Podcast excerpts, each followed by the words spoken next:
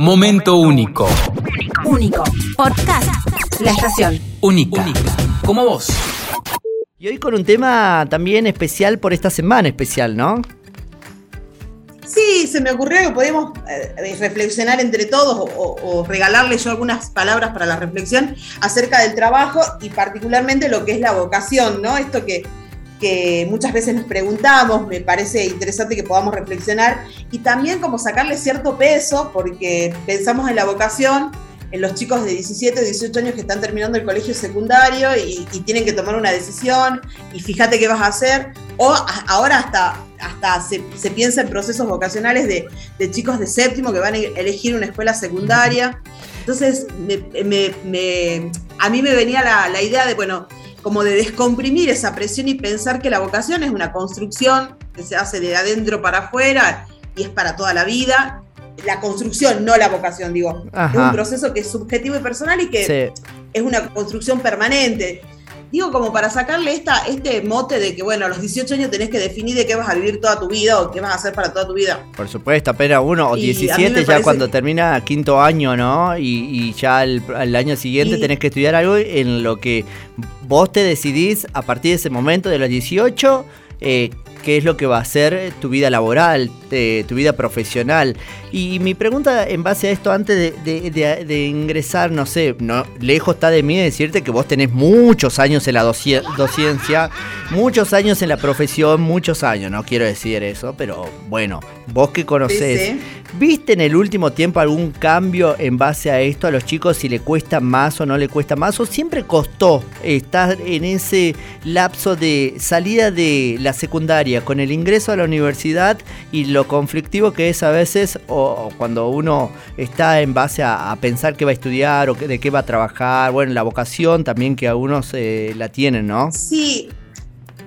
Me parece que, digamos, el conflicto este de tener que definir en cuestión de tres o cuatro meses, porque tenés 17 años, porque tenés 18 años, el conflicto existencial estuvo siempre. Lo que pasa es que las nuevas generaciones se, lo, se permiten más vivirlo o ponen como más resistencia al mandato o, rompen con mandatos, entonces me parece que se visibiliza esto de, bueno, no me decidí a los 18 y por ahí necesito un año sabático o por ahí necesito probar una carrera y después pasarme a otra. Eh, me parece que esto, los chicos tienen como más capacidad como de, de, ir mostrando esta resistencia y demás y darse cuenta que ese proceso subjetivo de construcción no se hace en tres meses o con dos test o yendo a cuatro sesiones con una psicóloga o con un coach o lo que fuere, ¿no? Me parece que es un proceso que, que, justamente hay que ser como muy respetuoso, que entender que toda la vida podemos estar replanteándonos y eso también me parece que es algo que, que, que como mensaje de las generaciones más jóvenes es como muy positivo esto de, bueno, eh, no, por decirlo así, no me muero en este trabajo. Es medio exagerado lo que estoy diciendo, pero estas generaciones nos están diciendo que no es necesario morirse en ese trabajo, entregar todo por ese trabajo, porque la vida es movimiento y la vocación también es movimiento. Ay, pasa mucho, sí. Yo, vos me vas contando y yo voy recordando historias de personas que no solamente con el trabajo ya trabajando, después de que estudiaron eso,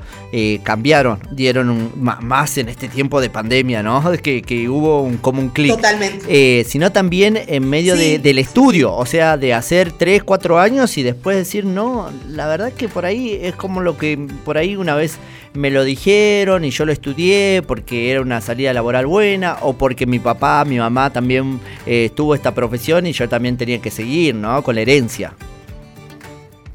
Sí, totalmente. Me, ha pasado, yo trabajo en el nivel superior sobre todo y me ha pasado de, esto con, mucho orgullo lo voy a decir y capaz que suena hasta, hasta ostentoso o jactancioso, me ha pasado de estudiantes que empezaban una carrera, tenían clases conmigo y después se, se iban al profesorado de historia.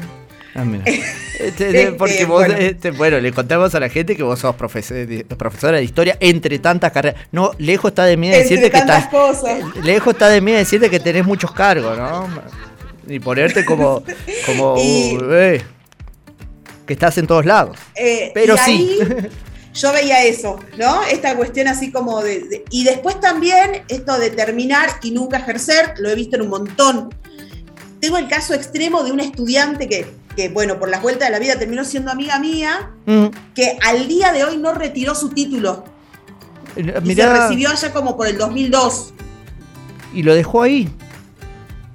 Y lo dejó, o sea, a, a eso voy, ¿no? Entonces, claramente fue a estudiar esta carrera porque era una rápida salida laboral, porque era accesible, por esto, por lo otro, pero claramente descubrió otra cosa en el camino y fíjate que eh, de disruptiva que es la situación de ni siquiera poder retirar el título.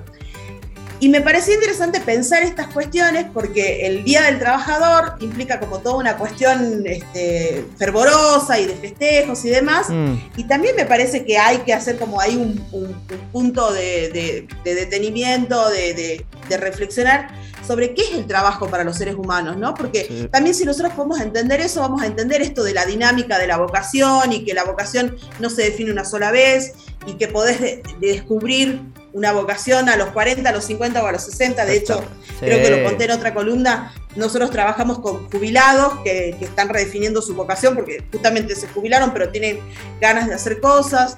Eh, con mujeres que han criado sus hijos y, hasta ahí ser ama de casa les sirvió, pero que ahora con el famoso mm. nido vacío quieren buscar em, otro emprender. Entonces también pensar. Espectacular. Exacto. Y, y vos sabés entonces me parece que ahí hay como un montón. Sí, y ese mensaje de que nosotros siempre damos de bienestar o que se sientan bien es saber que son momentos de crisis que uno piensa, ¿no? Sobre si está bien en lo laboral, si está bien en ese lugar, si realmente tiene que cambiar o eh, está bien, digamos, se puede tener, puede estar, eh, porque muchos eh, lo toman para, para ese lado, ¿no? Y, y después se deprimen. Sí, me parece que es un malestar voy a decir algo como contradictorio, pero me parece que es un malestar saludable y que tiene que ver con estar vivo. Si a mí hay algo que me está haciendo ruido, es porque estoy vivo. Y, pensando en esto del trabajo, yo sé que siempre tenemos el tiempo acotado, pero te voy a tomar un par de minutos para leerte un, un texto muy cortito que dice, es tiempo de preguntarnos, cada uno, cada quien, si somos lo que hacemos o si hacemos lo que somos. Convertirnos en lo que hacemos degrada la tarea y nos llevará a justificar cualquier medio que nos asegure el puesto o el cargo, porque sin él no somos. Pero si hacemos lo que somos, podremos ennoblecer cualquier oficio y a través de él el mundo. No deberíamos preguntarnos para qué trabajamos. Algo no está bien en el trabajo si cabe la pregunta, porque trabajar es humano. Hay que devolverle la humanidad al trabajo. Un síntoma de que esa condición se recupera será la sensación íntima de cada persona de que con su tarea, pública o privada, doméstica, individual, colectiva, sencilla, compleja, está dejando el mundo un, poco mejor de cómo lo encontró. Qué lindo, qué lindo mensaje y tan cierto. Viste que estas cosas uno se replantea todo el tiempo o cuando charla con amigos, o cuando, cuando está y es saludable replantearse, me parece. obvio. Pero además, eh, a veces te agarra esa crisis de que, bueno, no sé, eh, estás con un amigo y, le preguntas el monto de lo que cobra en su trabajo y yo lo que cobro, y por ahí vemos más números o vemos que uno eh, capaz que no, no hace un balance de cómo está en el trabajo, cómo se siente en el trabajo y ve a crudas, ¿no? La, la, conversación con, con los pares, con los amigos o familiares y, y hace hace, esto, ¿no? De, sentir lo que tiene en el texto, de que uno en el lugar que está eh, con su trabajo ayuda a mucha gente y que puede colaborar mucho para el funcionamiento de la vida misma. De la vida misma, sí. Entender que no somos lo que hacemos, sino que hacemos lo que somos. Cuando yo puedo conectar con lo que realmente soy y llevarlo a mi tarea diaria, sencilla, así sea lo que cada uno haga, ahí es donde hay una conexión y aparece de nuevo, como siempre repito, esa coherencia entre lo que pienso, lo que siento, lo que digo y lo que hago.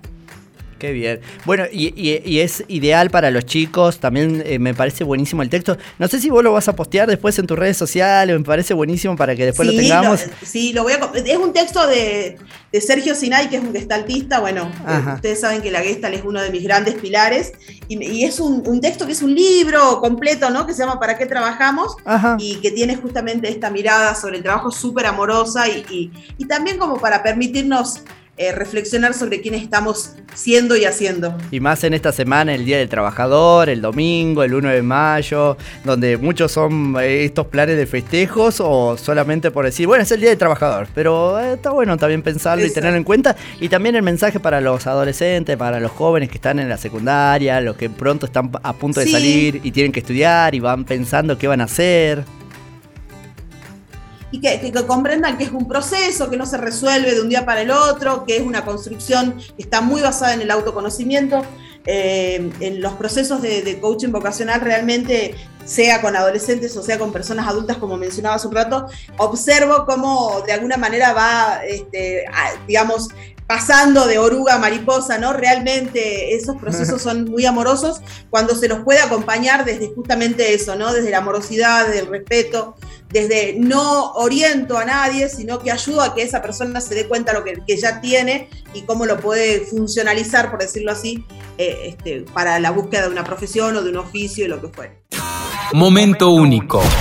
Único. Podcast. La estación. Única. Como vos.